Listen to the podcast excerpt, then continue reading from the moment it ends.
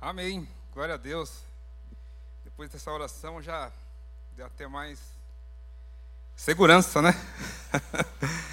é sempre um desafio a gente compartilhar a palavra de Deus. Mas por outro lado também é um privilégio muito grande. É... Porque é uma responsabilidade, porém eu tenho um prazer imenso em estar estudando a palavra. Eu queria começar aqui lendo aqui uma passagem. Estava voando o trem aqui. Ao vivo é assim mesmo, né? Se encontra em João, capítulo 10, versículo 10. Diz assim: O ladrão vem somente para roubar, matar e destruir. Eu venho, eu vim para que tenham vida e tenham em abundância. E outra versão fala vida plena. Pai querido, muito obrigado, Senhor, mais uma vez por estarmos aqui. Obrigado, Senhor, porque nós sabemos que até aqui o Senhor nos ajudou e certamente nos ajudará, porque tua palavra diz que o Senhor estará conosco todos os dias da consumação dos séculos. Em nome de Jesus, assim como foi orado esta noite, que o Senhor venha me usar com poder e autoridade, com graça, amor, temor e tremor. Que todos saiam daqui, Senhor Deus, edificados e as pessoas também que estiveram ouvindo essa mensagem, meu Pai, possam também ser impactados e colocar em prática a Tua palavra, porque nós sabemos que essa é a Tua vontade. Em nome de Jesus, amém. Pessoal, esqueci de uma coisa. Tem visitante aqui hoje? Algum visitante? Não? Então tá bom.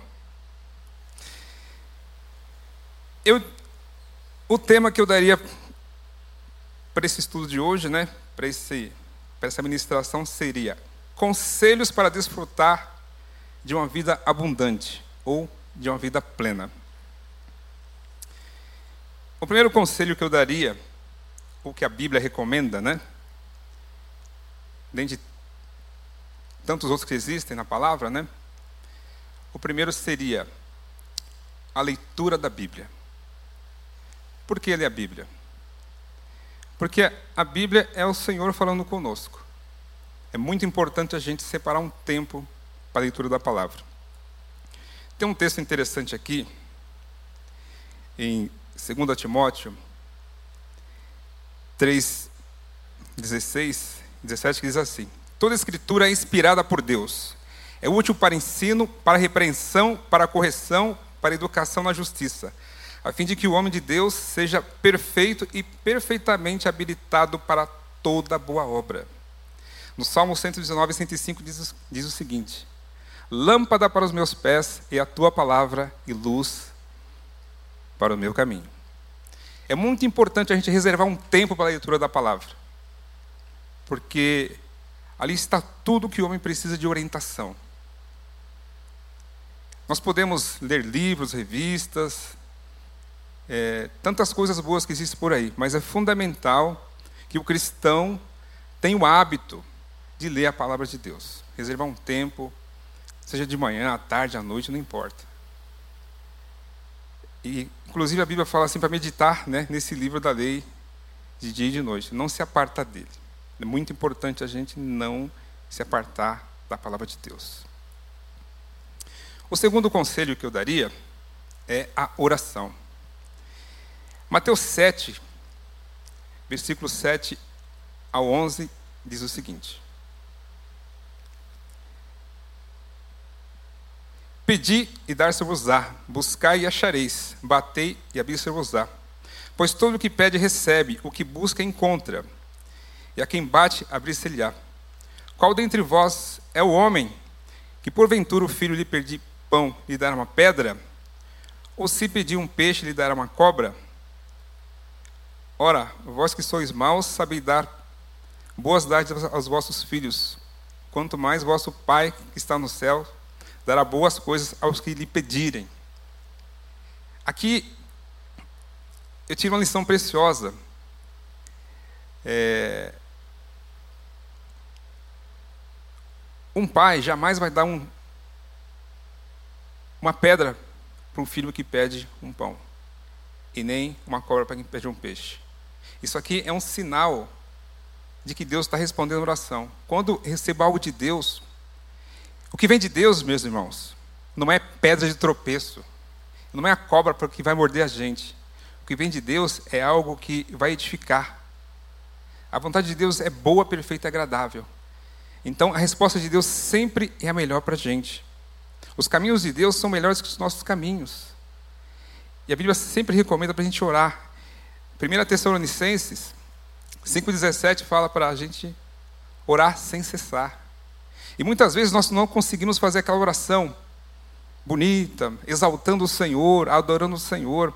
É aquela, a gente faz aquela oração de desespero: Senhor, me socorre. Quem nunca fez uma oração desse jeito? Senhor, tem misericórdia. Aquela, aquela oração que o sujeito está, está se afogando. Né? Não tem por favor, por gentileza, socorro. Né? E o Senhor, Ele estende a mão. O Senhor, ele, ele é maravilhoso. Ele jamais vai deixar o filho dele perecer.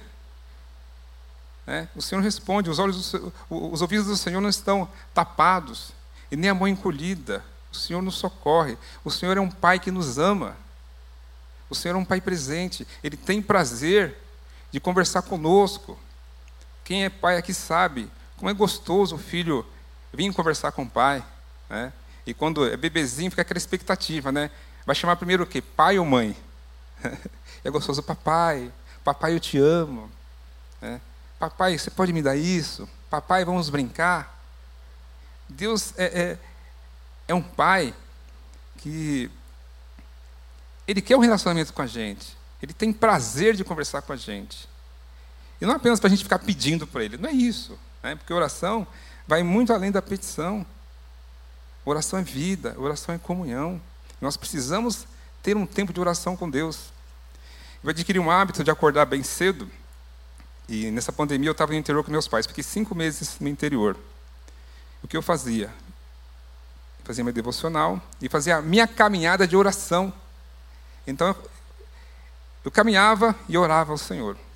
E voltei para São Paulo, acordo cedo também, né? Aproveito que tem poucas pessoas na, nas ruas. Eu faço minha caminhada de oração também. Quando eu vou com alguém, eu faço a minha oração antes de fazer a caminhada, né? Mas é isso aí, a gente tem diversas maneiras de orar. Você pode orar na igreja, você pode orar no seu quarto, no carro, em qualquer lugar. O importante é buscar a Deus em oração. Outra coisa importante que nós devemos fazer é o seguinte: Efésios 5,18 fala para nós sermos cheios do Espírito Santo. É muito importante a gente, a gente ser cheio do Espírito Santo, a gente estar na dependência do Espírito Santo. Até o Daniel orou aqui, né? Para a gente depender. Em Gálatas 5, 22 e 24, ele tem aqui uma, uma, uma, uma recomendação importante para a gente também. Né? Vamos aqui dar uma lida.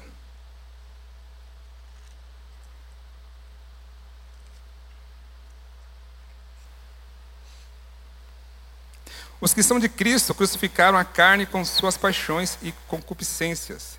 Se vivemos no Espírito, andamos, andemos também no Espírito.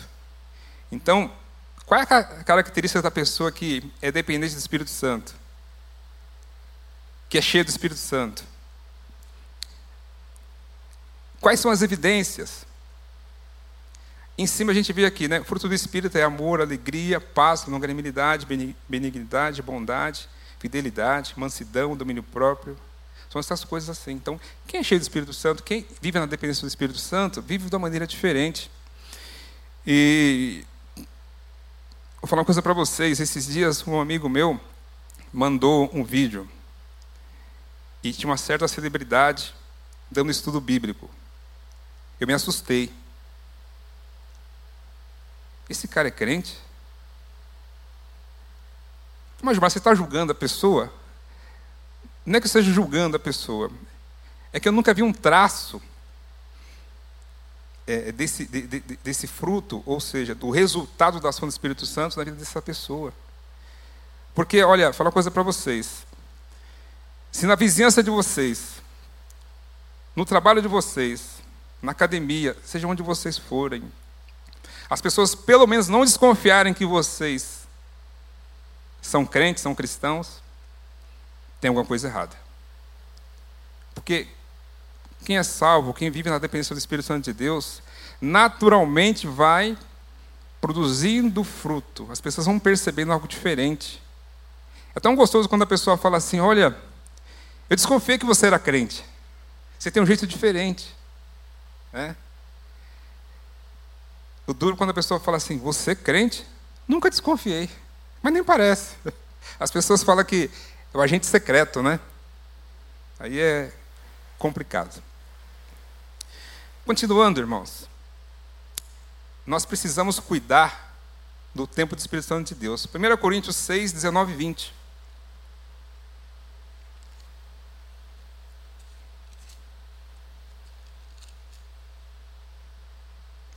Diz assim: Acaso não sabeis que o vosso corpo é santuário do Espírito Santo, que está em vós, o qual tendes parte com Deus, e não sois de vós mesmo? Porque fosse comprado por preço, agora, pois, glorificai a Deus com o vosso corpo. É, a gente não deve apenas tomar cuidado com a imoralidade sexual, mas também com outras coisas que prejudicam o nosso corpo. A alimentação errada, a falta de atividade física, nós precisamos nos cuidar. Né? Precisamos cuidar do corpo. E como eu cuido desse corpo? Como eu disse, atividade física, alimentação mais saudável. Olha, eu descobri uma coisa. A alimentação saudável, ela não é cara. Muitas vezes ela é mais barata que uma alimentação aí que tem conservantes, tem uma série de coisas, né? Tudo bem que nós temos o risco do agrotóxico, né? Mas geralmente aquilo que a natureza produz, aquilo que Deus criou, é muito mais saudável do que aquilo que o homem colocou à mão. Né? Por exemplo, uma banana ela é muito mais saudável é, do que você comer aí um pudim, embora o pudim seja muitas vezes mais saboroso, né, que uma banana. Eu já vi no final do ano aí, não sei como foi a ceia de vocês, né, casa dos meus pais, pelo amor de Deus, era aquele banquete, fora os doces, era coisa terrível para a gente resistir. É, aí é coisa do inimigo mesmo, né? que tenta é, é, é, nos seduzir. É aquilo que, se a gente, a gente não se controlar, é complicado. Ah, não pode comer doce? Ah, tá com vontade? Uma colherinha só, não tem problema. Não precisa comer o pudim todo, não, o doce todo, não. Só um pouquinho para perder a vontade. Não é pecado e não faz mal. Né? Geralmente não faz mal. De que maneira eu cuido também do corpo? É, eu preciso fazer consulta médica. Tem que fazer os exames periódicos, né? Eu preciso, eu preciso conversar com psicólogos, se precisar, com psiquiatra, preciso conversar com nutricionista. Ah, mas tem a pandemia, mas tem as videoconferências, tem as dicas da internet, uma série de coisas que eu posso consultar para ter uma vida melhor, para cuidar melhor do meu corpo. Sabe por quê? Se eu não cuidar do meu corpo, eu vou dar trabalho para minha família. É. Então, se eu não cuidar do corpo, eu estou pecando, porque o meu corpo é templo do Espírito Santo. É com o meu corpo que eu glorifico a Deus, é com o meu corpo que eu vou trabalhar, é com o meu corpo que eu vou pegar o filho, o sobrinho no colo, ou apoiar o pai, uma mãe doente. O corpo é muito importante, a gente precisa cuidar do corpo. Não é por vaidade, não, é por necessidade. Quantas pessoas têm problema de coluna, problema de joelho, porque tem um excesso de peso? E às vezes o excesso de peso também causa é, é, hipertensão e tantas coisas. Então precisamos cuidar do nosso corpo, é tempo do Espírito Santo de Deus. Mais uma coisa importante. Eu preciso ter comunhão com o corpo de Cristo. Em Hebreus 10, 25, inclusive acho que foi o Daniel que colocou ontem no grupo né, essa passagem. Diz o seguinte: Não deixeis de congregar, como é costume de alguns. Nós precisamos congregar. A igreja aqui tem um protocolo, né? É ocupação reduzida, mas também a gente tem aí o, o, o, os pequenos grupos que nós fazemos as reuniões por videoconferência, né? Então é a maneira da gente estar junto. Não precisa estar fisicamente junto. A gente pode estar via internet, isso faz parte. Ou se você tem é, condição de segurança, é, se reunir com as pessoas que você sabe que não tem um problema, ou até mesmo fazer essa reunião em família. Eu acho bacana quando eu vejo, venho aqui na igreja, quando vinha, né, domingo de manhã, as famílias reunidas. Olha que bonito, o irmão com a esposa, com o filho, né? Isso é gostoso.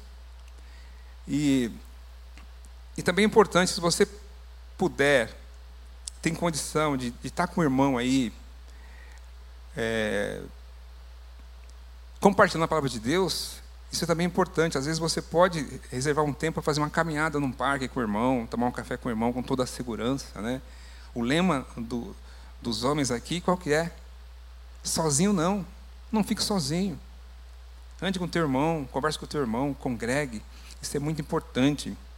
Colossenses 3,16 diz o seguinte: habite ricamente em vós a palavra de Cristo, instruí-vos, aconselhai-vos uns aos outros. Então, como eu vou aconselhar a pessoa ou receber conselho se eu não tenho comunhão com o irmão? Isso edifica a gente, isso edifica o irmão, isso é importante, isso nos traz vida.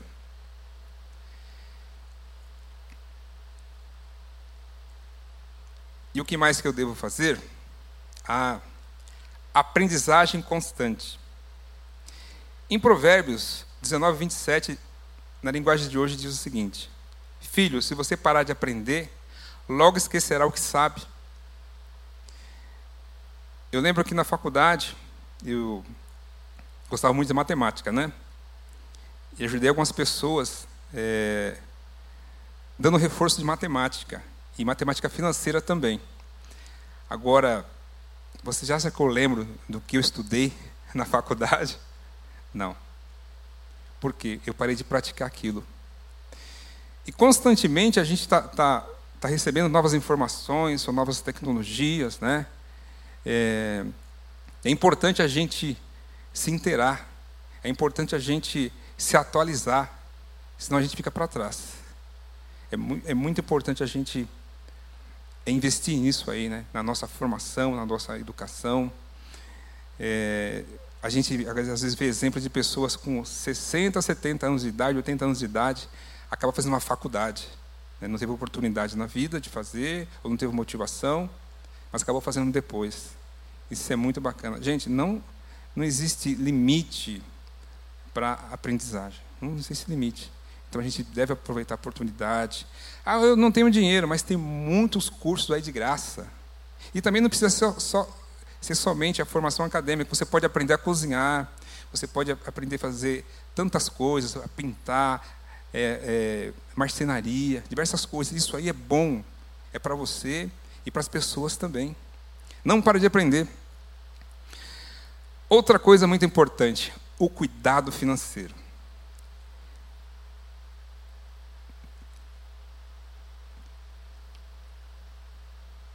Provérbios 21, 20.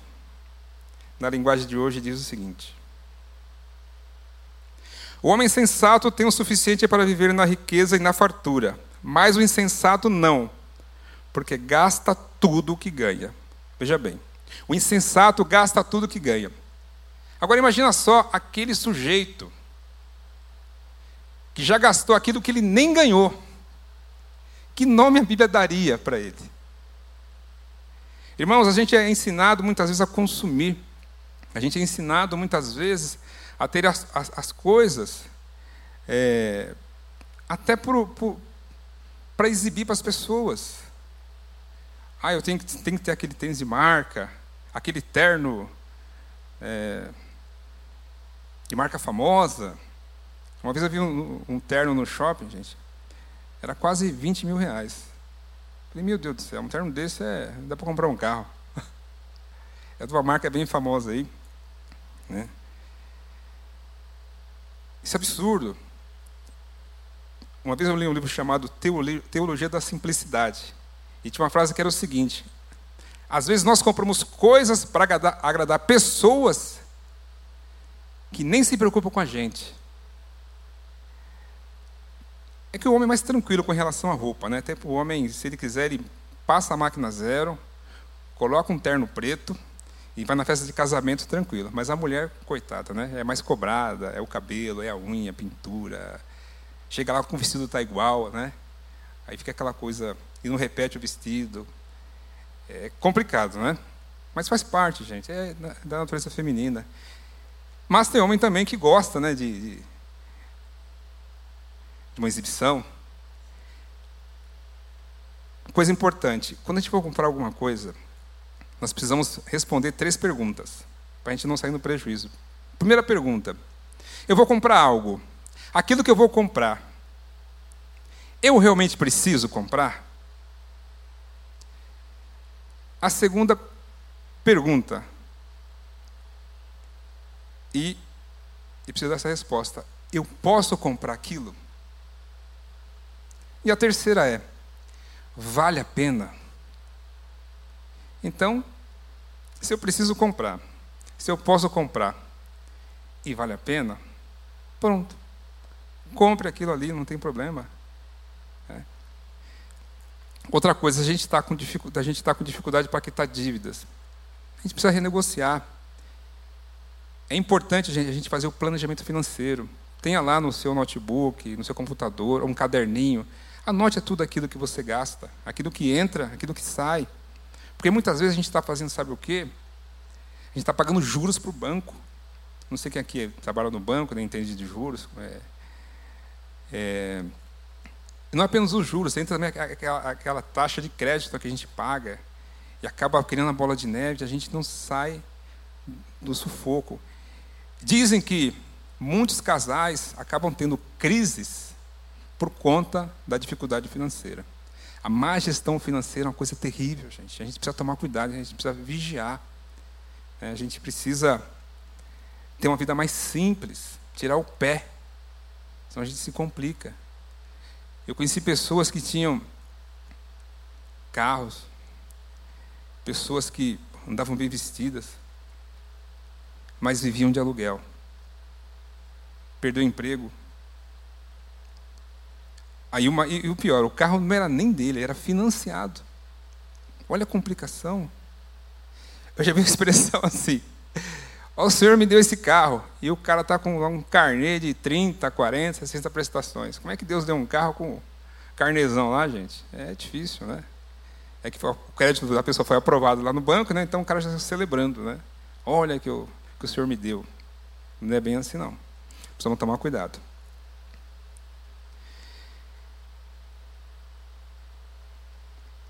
Outra coisa que nós devemos prestar atenção: cuidado com a família.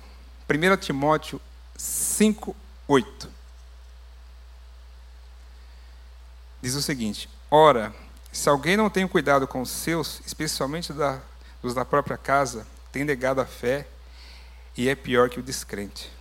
Nós precisamos cuidar da família. Precisamos dar atenção quem é casado para a esposa, para o filho, quem não é para o pai. Entendeu? A família não pode ser deixada de lado, não. A Bíblia diz assim que o que adianta o, que adianta o homem ganhar o mundo todo e perder a sua alma, e eu acrescento também, o que adianta o homem ter sucesso e perder a família? Nenhum sucesso justifica o fracasso no lar. Vocês, homens casados, vocês são sacerdotes. Vocês foram escolhidos por Deus para cuidar da esposa de vocês e para cuidar dos, filhos de vocês. E você que é filho, você foi escolhido para cuidar dos pais. Pense em tudo que os, os, os, o, o pai, a mãe fez para vocês de bom. Ah, mas meu pai e minha mãe, eles foram ruins comigo. Então perdoe, mostre para eles que você tem um caráter transformado, que você é uma pessoa é, que se identifica com Jesus, que você é uma pessoa que se submete ao Espírito Santo de Deus. Cuide com amor, perdoe, cuide com zelo. Deus vai te honrar. A Bíblia fala assim: honra teu pai e tua mãe, para que se prolongue os teus dias. Isso é muito importante, família é muito importante. 1 João 3, 17 e 18. Primeira carta de João. diz o seguinte: Ora, aquele que possuir recursos deste mundo e vir a seu irmão padecer necessidade e fechar-lhe o coração, como pode permanecer nele o amor de Deus? Filhinhos, não amemos de palavra nem de língua, mas de fato e de verdade. Eu preciso cuidar do meu irmão, eu preciso socorrer meu irmão na fé. Não apenas cuidar da minha família, mas socorrer.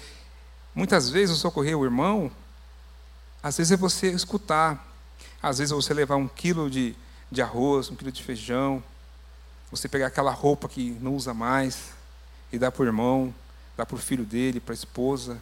Então, existem muitos meios da gente poder ajudar as pessoas. O que não falta é gente que carece de alguma coisa. E é um privilégio poder servir, é um privilégio poder socorrer as pessoas. Gálatas 6,10 diz o seguinte: Fazei bem a todos, principalmente da família da fé, mas devemos fazer bem a todos. A Bíblia fala em Tiago 1, 27, do socorro para as viúvas. Em Mateus 25, 34, 40, Cristo fala né, dos fins dos tempos, né, onde ele vai separar as ovelhas dos bodes. Ele cita aqui. É, é melhor a gente ler aqui, né? Para não errar. Ainda dá tempo, né? Então dirá o rei aos que estiverem à sua direita: Vinde benditos do meu Pai, entrai na posse do reino que vos está preparado desde a fundação do mundo. Porque tive fome e me deste de comer, tive sede e me deste de beber, era forasteiro e me hospedaste, estava nu e me vestiste, enfermo me visitaste, preso e fosse me ver-me. Então perguntarão os justos: Senhor, quando foi que te vimos com fome e demos de comer, ou com sede te demos de beber? E quando te vimos forasteiros e te hospedamos, ou nu te vestimos? Quando te vimos enfermo ou preso e fosse visitar, o respondendo lhes Em verdade vos afirmo que sempre que fizeste a um desses meus pequenos pequeninos irmãos, a mim fizeste. Eu sei que hoje a gente está limitado por conta da pandemia, mas a gente pode ofertar para ajudar as pessoas necessitadas. E eu sei também que pessoas que já fazem visitas, né, tem um trabalho aí da capelania, tem pessoas que vão em hospitais. Eu cheguei a fazer algumas visitas em hospitais antes da pandemia. E agora o acesso está mais limitado. Mas, gente, é, é muito importante a gente poder ajudar as pessoas que precisam. Vale a pena. E digo para vocês, quando a gente faz isso, a gente sai dali edificado, a gente sai reflexivo. A igreja que tem um trabalho, que também está parado, é um pessoal de terça-feira, né, um grupo de terça-feira, é um grupo de oração que tem, liderado pela, pela irmã Dilma. É, uma vez por mês faziam visitas no, no, na casa de repouso. Eu participava também, eu tinha tempo, ia lá, né?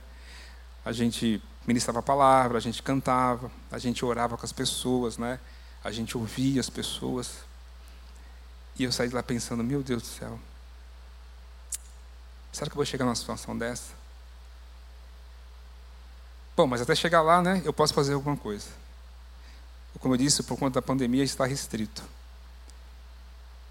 Mas se você não pode fazer essa visita, contribua. Contribua também com abrigos infantis, tem abrigos sérios. Contribua com, com o INSEC, né? contribua com a BCP, contribua com o GEAME. Né? Então tem graças a Deus, tem pessoas sérias que estão fazendo um trabalho sério e nós podemos ajudar. Em Provérbios 14, 21, tem uma passagem muito interessante aqui, que fala da questão da ajuda.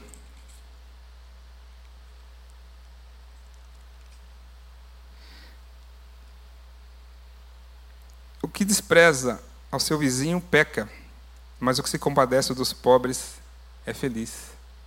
Quer ser feliz? Ajude quem precisa. Olha, o bem que nós conquistamos, o bem que nós temos, ele só tem sentido se a gente compartilhar. É muito gostoso quando você consegue. É, aliás, quando você oferece uma carona para o irmão, ou quando você recebe uma carona também, né? É muito gostoso quando você é, faz uma doação para uma pessoa e vê o sorriso no rosto de uma pessoa. Gente, isso não tem preço. Então, a gente precisa estar atento a esses conselhos bíblicos. E eu tenho certeza que aqui tem mais conselhos. E nós devemos estar sintonizados na palavra e obedecer a palavra. É porque aquele que ouve as palavras do Senhor, a palavra do Senhor na realidade, né? E pratica, é semelhante ao homem que edificou a sua casa sobre a rocha. Vem a tempestade, vem a chuva e permanece firme. Mas aquele que ouve e não a pratica é semelhante ao homem que edificou a sua casa sobre a areia. Vem a chuva e aquele desastre todo. Irmãos, para concluir, não, não se permita ser roubado. E como a gente é roubado? Não obedecendo a palavra de Deus. A gente pode viver uma vida plena, uma vida abundante, através da comunhão com Deus, através do nosso cuidado pessoal, através também do cuidado com a família, cuidado com os irmãos da igreja, cuidado com os necessitados. Não sei se vocês perceberam isso,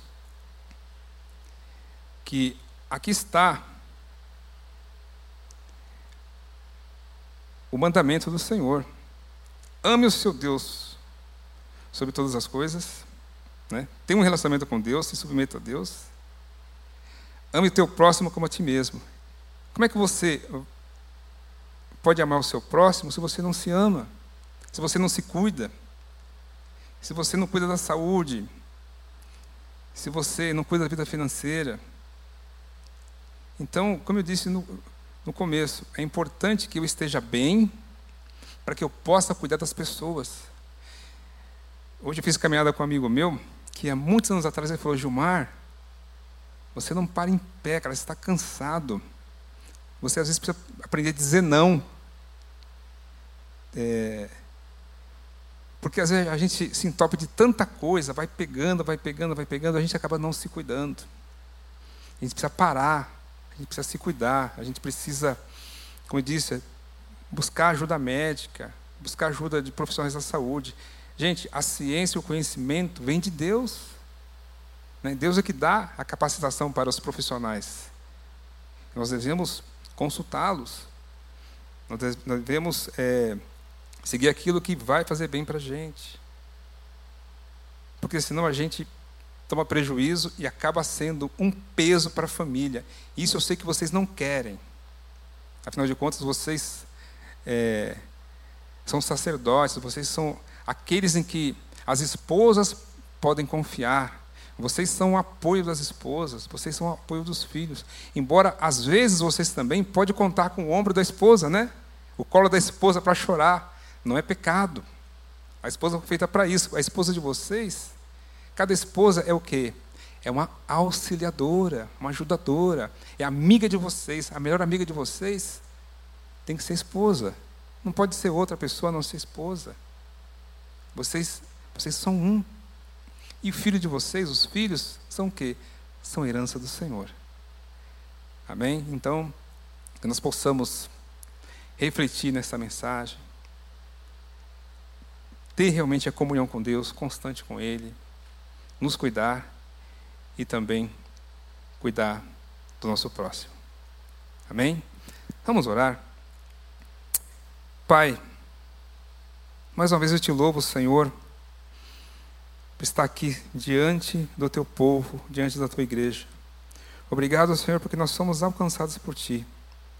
Espírito Santo de Deus, som do nosso coração e vem mostrar para nós onde nós estamos falhando, onde tem sido o impedimento, o impedimento, Senhor Deus, que não nos permite desfrutar da tua vida abundante. O Senhor nos salvou, o Senhor nos chamou para desfrutarmos vida, uma vida abundante, uma vida de comunhão contigo. O Senhor nos dá sabedoria, Senhor Deus, como nós devemos nos cuidar. A tua palavra nos ensina, meu Deus, como cuidar da nossa família, cuidar dos nossos irmãos, cuidar das pessoas que precisam, meu Pai. Que possamos, Senhor Deus, sermos submissos a Ti, obedientes à Tua palavra, Senhor, porque certamente nós seremos abençoados, Senhor. A Tua vontade é boa, perfeita e agradável. Senhor, o que vem de Ti é bom, edifica nossas vidas, meu Pai. O que vem de Ti, Senhor, vai nos fazer bem. A Tua palavra diz que os Teus mandamentos não são penosos, os Teus mandamentos não são difíceis de cumprir. E quando nós estamos submissos ao Teu Santo Espírito, fica muito mais fácil e as coisas fluem, Senhor. Obrigado, Senhor Deus, por essa igreja. Essa igreja que tem nos dado, dado oportunidades de crescimento. Essa igreja que tem, Senhor Deus, ensinado a Tua palavra. Continua abençoando, Senhor Deus, em nome de Jesus, o pastor Jonas e toda a liderança dessa igreja. Continua abençoando, Senhor, em nome de Jesus, a vida do pastor Tiago Timóteo, que está à frente do trabalho com os homens. Abençoa os homens de aliança, meu Deus. Abençoa, meu Pai, também as mulheres da igreja, os jovens, as crianças. A melhor idade, Senhor. Cada filho teu desta igreja, Senhor. Que todos nós possamos desfrutar da vida que o Senhor planejou para nós. Porque nós sabemos que essa vida que o Senhor tem para nós é a melhor que existe, Senhor. Muito obrigado, Senhor. Continua nos guardando. Senhor, abençoa as pessoas que estão trabalhando na descoberta, Senhor Deus, da, da cura do coronavírus, meu Pai. Senhor, conforta e consola o coração de cada pessoa que perdeu um ente querido. Sei com aquele Senhor que está internado, Senhor. Sei com, com os profissionais da saúde. Sei com aqueles que estão nos trabalhos essencial, meu Pai. Socorre, Senhor Deus, aqueles que estão necessitados. Usa-nos, Senhor Deus, em nome de Jesus, para socorrer as pessoas que precisam, meu Pai. Desse jeito nós cumpriremos a tua palavra, meu Deus. Muito obrigado, Senhor. Guarda cada um de nós aqui no retorno para os nossos lares. Guarda aqueles que estão em casa, meu Pai, acompanhando o Senhor através da internet. Visita cada um dos teus filhos, Senhor e aquele que ainda não tem um compromisso contigo possa abrir o coração neste momento, que teu Santo Espírito venha fazer morada. Que o Santo, Espírito possa retirar tudo aquilo que não pertence ao Senhor. Que essa pessoa venha viver uma vida nova, a vida abundante que o Senhor tem para ela, meu Pai. Muito obrigado, meu Deus, em nome de Jesus. Amém. Amém. Glória a Deus. Amém. Meus irmãos, está encerrado. Que o amor de Deus, o Pai, a graça salvadora de Jesus, a comunhão e a consolação do Espírito Santo de Deus, seja com todos vós, desde hoje e para sempre. Amém. Deus abençoe a todos e você também que está nos acompanhando. Receba a bênção de Deus.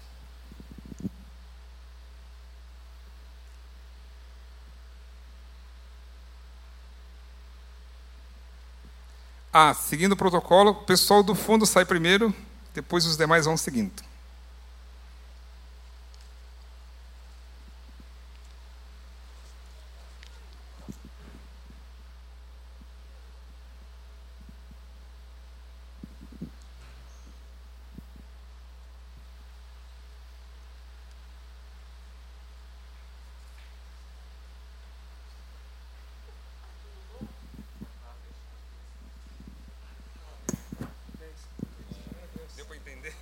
perfect.